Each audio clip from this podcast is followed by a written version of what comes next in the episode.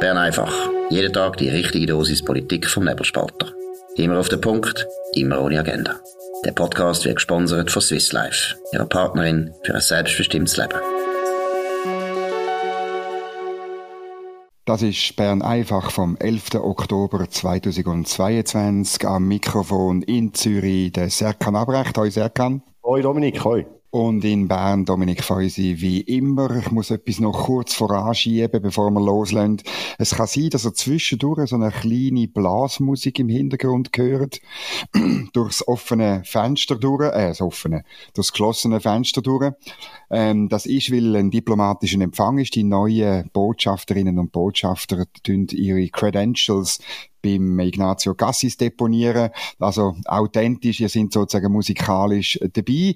Wir reden ähm, ein bisschen über Außenpolitik, nämlich über Schweiz-EU, wo wir ein Sondierungsgespräch sind. Wir reden dann über das neueste Referendum, das wir in dieser Legislatur machen, von der SVP gegen das Klimaschutzgesetz.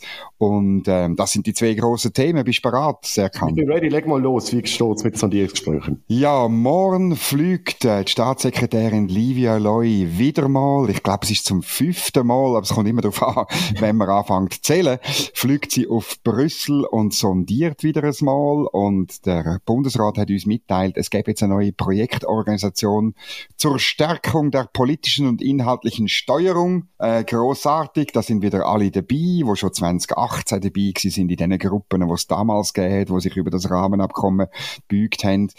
Ähm, ja, und Probleme sind immer noch die gleichen. Die EU will von uns eine politisch-juristische Anbindung. Wir wollen lieber einfach Freihandel betreiben. Ähm, es, es, ist einfach nicht anders möglich im Moment. Und äh, ich finde es gut, man soll da hin und her fliegen, aber machen wir uns nicht vor, äh, das eine geht und das andere geht nicht. Also mich hat es auch gerade nicht nach wirklich viel tönt. Es ist eine Ankündigung, es ist so, es ist so das Antasten und das Welle signalisieren, wir machen dann schon etwas. Weil auch wenn man jetzt da sagt, wir haben jetzt auch, äh, eben, wie du sagst, sind ja die gleichen Gruppen, äh, Gruppen, also die gleichen Personen aus Politik, Wirtschaft, Verwaltung, Kommunikation sind jetzt da drin, die in einem Sounding Board sind. Ich finde das immer so bisschen schön, das Sounding Board, dass man da ein bisschen weiß, was so die Gefühle sind, was so der, der Vibe ist bei diesen Leuten. Aber irgendetwas festes, handfestes Fleisch am Knochen, das fehlt mir momentan in der Kommunikation vom EDA bezüglich der Sondierungen Schweiz und EU. Und wie du recht sagst, richtig gesagt hast, ist halt für mich auch die Frage, ja, ist, was wird denn überhaupt die EU? Gibt es aus Sicht von der EU überhaupt noch groß etwas zu sondieren? Oder lauf, fliegt dort Frau, Frau Staatssekretärin Loy eigentlich für nichts nach Brüssel? Ja, also in der Diplomatie tut man halt sehr oft einfach den Dialog behalten und das ist auch gut so. Aber es ist klar, es gibt die beiden Briefe. Es gibt den Brief von Brüssel an die Schweiz und es gibt den Brief von der Schweiz zurück an Brüssel. Beide findet ihr auf nebelspalter.ch und äh, dann ist es klar. Das ist klar, was beide Seiten wollen. Lustig finde ich, dass die EU-Turbos in der Schweiz immer behaupten, es sei unklar, was der Bundesrat will. Nein, es ist relativ klar, was er will. Er will gute Beziehungen, er will aber keine politisch-juristische Anbindung. Und es ist jetzt wieder, oder schön getimed auf das Gespräch von morgen sind die EU-Freunde oder die EU, man muss wirklich EU-Philie. Das ist, glaube ich, langsam eine, eine, politische Krankheit. Die sind aus den Löchern gekrochen, wunderbar orchestriert. Letzte Woche hat es ein Treffen gegeben äh, von der Parlamentariergruppe, also von der EFTA-EU-Delegation auf Schweizer Seite und von der ähm, äh, Delegation vom Europäischen Parlament für Beziehungen zur Schweiz in Rapperswil. Der Benny Würth, Ständerat ähm, Mitte, wo von Rapperswil ist, hat sozusagen zu sich heim eingeladen. Da gibt es ein Joint Statement, das tue ich auch verlinken. Das ist ein PDF, das man dann online gestellt hat. Man macht so Paralleldiplomatie und interessanterweise tut man nicht einfach hundertprozentig nachgeben. Oder das, das Statement, das zeigt, man will einfach überall nachgeben bei den EU-Freunden. Also, äh, zum Beispiel, man will auf jeden Fall äh, den regelmäßigen Kohäsionsmilliarden zahlen. Man akzeptiert auch den EuGH. Der Benny Würth macht das, obwohl seine Partei das nicht macht. Und mhm. von Schu Schutzklauseln, wie die Mitte-Partei eigentlich fordert, ist selbstverständlich nicht die Rede. Auch nicht bei der zweiten EU-Turbo in der Mitte, nämlich bei der, unserer gemeinsamen Freundin, der Elisabeth Schneider. Schneider, die äh, tut auch gern jetzt wieder ein bisschen Wirbel machen, aber es ist äh, einfach nichts um, was ihre Partei eigentlich fordert, sondern man tut lieber ein bisschen Diplomatin oder Diplomat spielen. Vor allem, ich habe das Gefühl, es, es drängt vor allem momentan nicht. Und du hast recht mit dem, mit dem Aufgleisen. Wir haben jetzt in der letzten Woche gesehen, ich habe das wunderbar für unsere Zuhörerinnen und Zuhörer, wenn ihr wirklich eine chronologische Abfolge wollt, sehen, wie man etwas aufgleist. Ich habe das Twitter-Profil von unserem gemeinsamen Kollegen SP-Nationalrat Erik Nussbaumer anschauen, wo auch stufenmässig immer wieder gesagt hat, schau, wir sind hier im Gespräch, da haben wir etwas gemacht, der Schweiz geht es wegen dem jetzt nicht gut, dann äh, kommt drohende Energiekrise, Gasabkommen mit Deutschland auf der Kippe ähm, und und und, er zeigt äh, auf, natürlich aus seiner Sicht, warum wir wo blockiert sind, dann hat man da noch eben mit Benny Würth, das hast du erwähnt, im Europaparlament, dann die NZZ, die ein bisschen Begleitmusik macht, ähm, wie ist der Blick, der Sonntagsblick, ja. oder? Also Camilla Alabor, oder sie ist äh, da in Bern als äh, Notagi-Journalistin vor allem aufgefallen, weil sie ganz wild im ganzen Parlament umeinander ihre, Visit ihre Visitenkärtchen verteilt hat. Gross sonst ist sie nicht aufgefallen, aber äh, sie hat Wind gemacht im Blick und gesagt, das werde jetzt ganz schlimm für die Schweiz. Und ihr Beispiel ist eine Firma, oi, oi, hat müssen in Wien eine Tochterfirma auftun. Dass es der ganzen Industrie sonst hervorragend geht, ist natürlich dort drin nicht vorgekommen. Wer, ähm, wer dann nie muss fehlen, ist natürlich Economy Suisse mit der Kampagne stark und vernetzt. Das ist die unnützeste Kampagne von privater Seite, seit es Kampagne gibt, weil die machen seit fünf Jahren, machen die Wind für eine politisch-juristische Anbindung. Die haben jetzt ihre neueste Stufe gezündet mit einem, mit einem Film, wo so Gnome, die Helvetia, wie Gulliver der Riese, so am, ähm, auf den Boden bindet. Und dann ist der Spruch ist, helfen wir Helvetia wieder auf die Beine mit einer mutigen Europapolitik. Müsst euch merken, mutige Europapolitik heißt immer nachgehen gegen Brüssel. Das ist eine, die völlige Verquerung von der, von der Geschichte. Und eben, dass jetzt äh, Helvetia am Boden angebunden ist, das ist auch, das ist eine völlige Verquerung von dem, was sie vorhaben. Oder? Ich meine, sie wollen ja, dass man ein, ein, ein es heisst dynamische, faktisch ist es autonom, eine automatische Rechtsübernahme haben, also wir wären mit dem Rahmenabkommen nachher politisch und juristisch angebunden an Brüssel. Sie tun uns als Freiheit, als Freiheit, als Befreiung verkaufen. Oder das erinnert einem halt an George Orwell in 1984, das berühmte Zitat, wo halt immer wieder funktioniert, wenn es um Politik geht. Krieg ist Frieden, Freiheit ist Sklaverei, Unwissenheit ist Stärke. Das sind die drei Schlagworte, wo über dem Wahrheitsministerium ähm, ähm, äh, letztlich äh, dort und bei der Wahrheitskommission äh, äh, dort gelten. Und genau so kommt mir das vor, was da wieder gemacht wird. Man muss wissen, stark und vernetzt. Äh, die Kampagne kostet äh, rund drei Millionen pro Jahr, hat man gehört. Ah, sie, läuft, sie, sie läuft seit fünf, äh, ich glaube sogar seit sechs Jahren, wenn ich richtig, kann man hochrechnen, was da für Geld verpulvert worden ist. Und es gibt jetzt eine Eventreihe, überall, also in Zürich, Luzern, Basel und so. Wir tun das selbstverständlich verlinken, mhm. gehen dort hin. Ähm, und da treten äh, mehrheitlich natürlich Befürworter auf. Man, man, also man sucht ja nicht den echten Dialog. Es gibt Input-Referat, zum Beispiel von unserem Kollegen äh, Tobias Gaffafer von der NZZ. Das ist der, der so bestürzt war, wo plötzlich, äh, er, hat, er hat wirklich jahrelang für das Rahmenabkommen geschrieben und dann Peng! hat plötzlich sein Chefredakteur gesagt, das Rahmenabkommen sei falsch. Jetzt kommt er wieder aus den Löchern. Ja, also eben, es ist wahnsinnig, wie das orchestriert wird. Ähm, und ähm, ich muss einfach sagen, Livia Loy macht das bis jetzt cool. Von mir aus möchten ihr schon so eine Projektorganisation zur Stärkung der politischen und inhaltlichen Steuerung. Der Elefant im Raum ist klar. Tun wir uns anbinden, politisch-juristisch, tun wir uns nicht anbinden. Und die Frage, über die werden wir irgendwie debattieren müssen. Das will aber von der EU-Freunden niemand. Und solange das von denen niemand will, habe ich gar nicht so Angst, dass wir einen Fehler machen.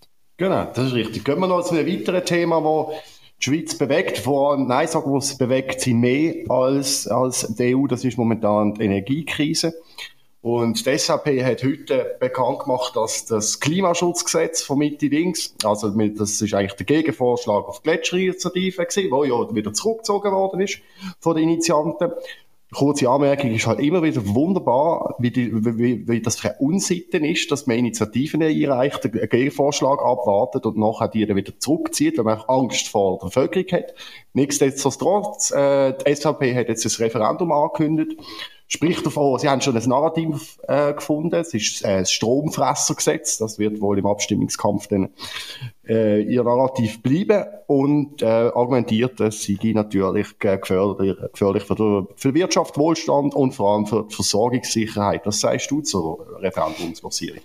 Ja, ich finde es gut, dass man ein Referendum macht. Ich finde überhaupt, ähm, dass man äh, so indirekte Gegenvorschläge müssen wir ja eigentlich grundsätzlich immer ähm, ähm, äh, einer Abstimmung unterziehen, weil sonst ist es ja einfach eine billige Art und Weise, wie Initianten können verhindern, dass sie müssen schaffen, Geld sammeln und eine Kampagne machen, oder?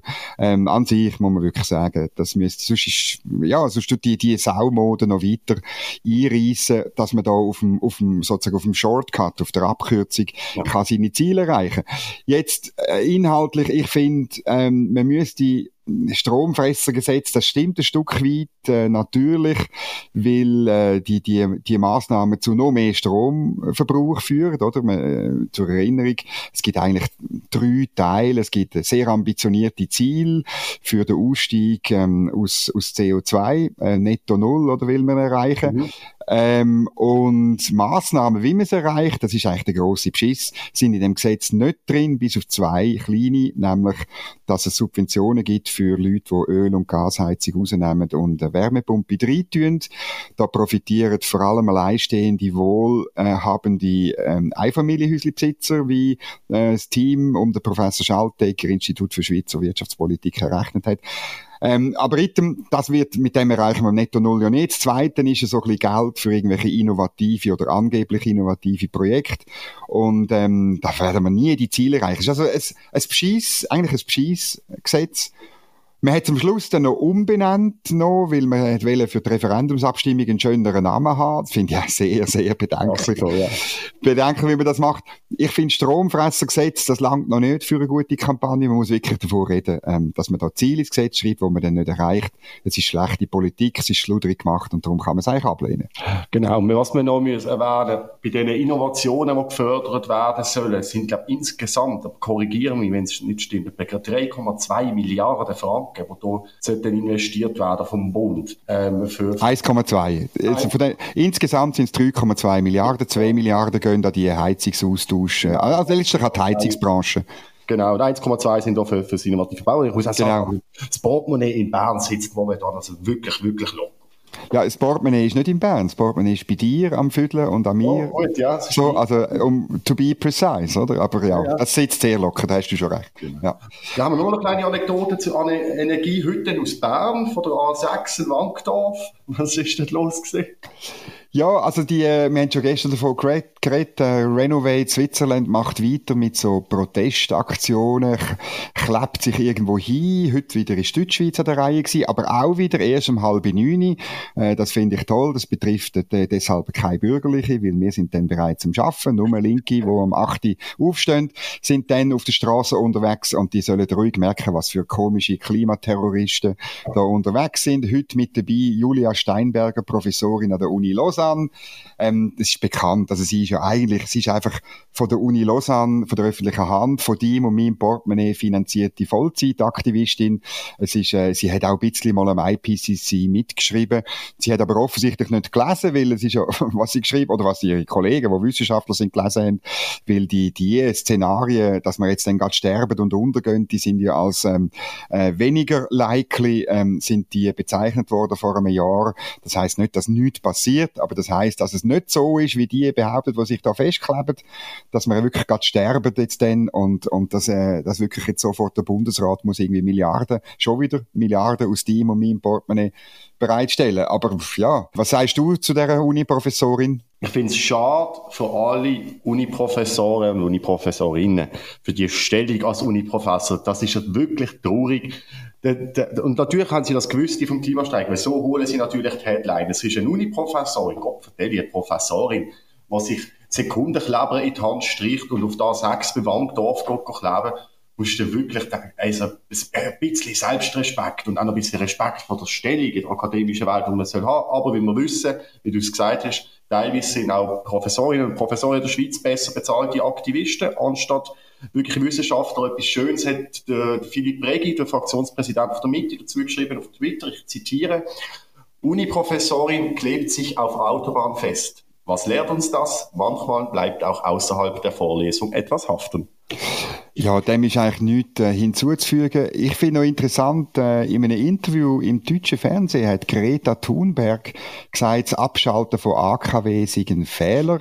Ähm, und äh, also es ist der nächste Schritt, dann, dass sie sagt, wie die finnischen Grünen, man muss AKW bauen, um das Klima äh, retten. Das finde ich interessant. Ich fände es eigentlich gut, wenn die Julia Steinberger wieder ein bisschen Forscherin wird und äh, dann vielleicht äh, zum Schluss kommt, was wirklich nützt gegen das Klima, ähm, gegen den Klimawandel, nämlich genug Strom genug Strom und nochmal genug Strom, dann können wir dekarbonisieren, dann können wir aussteigen aus Öl und Gas, dann muss sie sich nicht mehr festkleben, weil dann fahren nur noch Tesla um, um den Weg. Ich kann mit einem Tesla SUV kann ich jagen, das ist eh viel leislicher, die Rehe hören mich nicht kommen und dann Peng macht's oder, nein, oder das ist das Problem von, der, von diesen Aktivisten, dass sie dann ja komplett ähm, außer Acht lassen, auf was es wirklich drauf ankommt. Und ich finde ehrlich, ich bin jetzt neuerdings bin ich Fan von der Greta Thunberg. Und du? Nein, will trotzdem nicht. Nein, komm, jetzt erkannt. Nein, nein, das was ist... hast du gegen sie?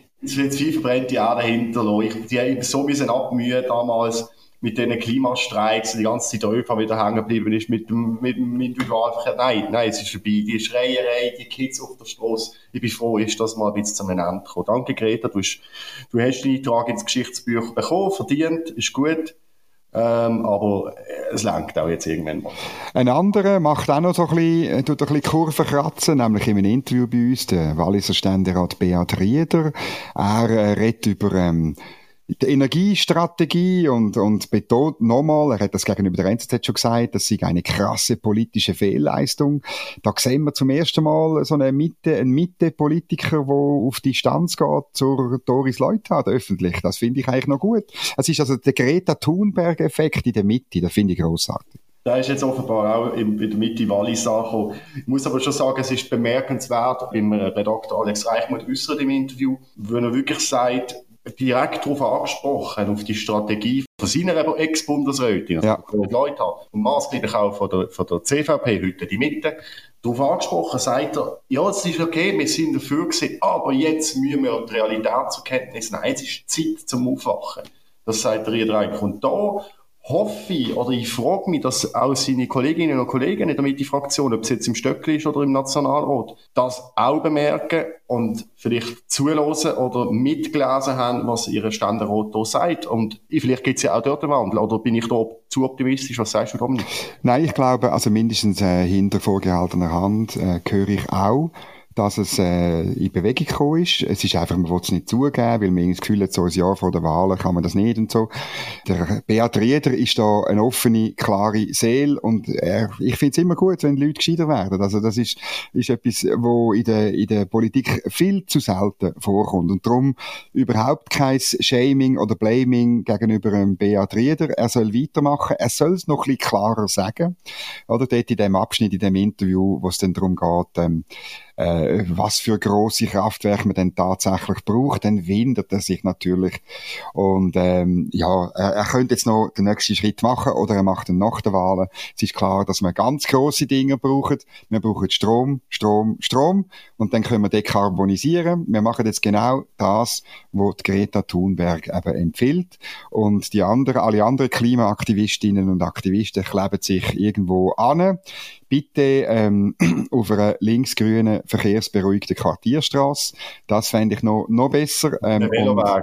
oder auf einem Veloweg in Basel, genau. Ja, Basel bitte. ist übrigens, muss man sagen, ist bis jetzt noch nicht dran von Renovate Switzerland. Ich finde das diskriminierend. Findest du das nicht? Es ist ein Abkommen zwischen der Regierung und Renovate Switzerland, man ganz bin überzeugt davon, dass wir die Grünen und, und die Linken... Was, dass sie sich auch, dass sie den, den, den, den Leim liefern, oder was? Nein, aber Basel will ja Climate City werden, oder ist es, glaube ich, schon? Oder es gibt da so eine, so eine erfundene EU-Brand für klimaneutrale Stadt und was ist auf dem Weg dort an. Wir zeigen es alle, wie fortschrittlich wir sind mit unserem Veloweg und, und unseren Bussen, die jetzt bald nur noch elektronisch sind. Und es wäre doch gemein, wenn sie ausgerechnet bei uns können blockieren, weil wir wollen sie ja vorzeigen am Land. Ja, also das ist, auch dort das ist, ist natürlich wunderbar, Greta Thunberg-Plan, oder? Die Busse in Basel, die fahren ja faktisch mit Atomstrom aus Frankreich, Fessenheim, oder? Ja vorne durch verteufelt, hinten durch brauchen das für eure Bus. Das ist wunderbar. Climate City. Es ist wirklich, ich bin jetzt heute recht optimistisch. Es kommt, glaub gut. Die Kombination zwischen ähm, äh, Philipp Regi, Beat Rieder, Greta Thunberg und Livia Loy. Das gibt es wirklich das Frauen-Mann-Quartett wird die Schweiz in die goldige Stromzukunft führen. Und ihr seid live dabei, wenn ihr weiterhin äh, Bern einfach hört. Das ist es gewesen, am 11. Oktober 2022. Ihr könnt uns abonnieren, überall, wo es Podcasts gibt. Macht das, tun uns weiterempfehlen. Schreibt uns Themenvorschläge oder Kritik oder interessante Ideen an redaktion.nebelspalter.ch. Wir nehmen das gern auf. Und ähm, ja, hört uns, äh, uns weiterempfehlen und wir hören euch wieder, uns wieder morgen um die gleiche Zeit. Wir wünschen eine gute Zeit. Das war Bern einfach, immer auf den Punkt, immer ohne Agenda. Gesponsert von Swiss Life, ihrer Partnerin für ein selbstbestimmtes Leben.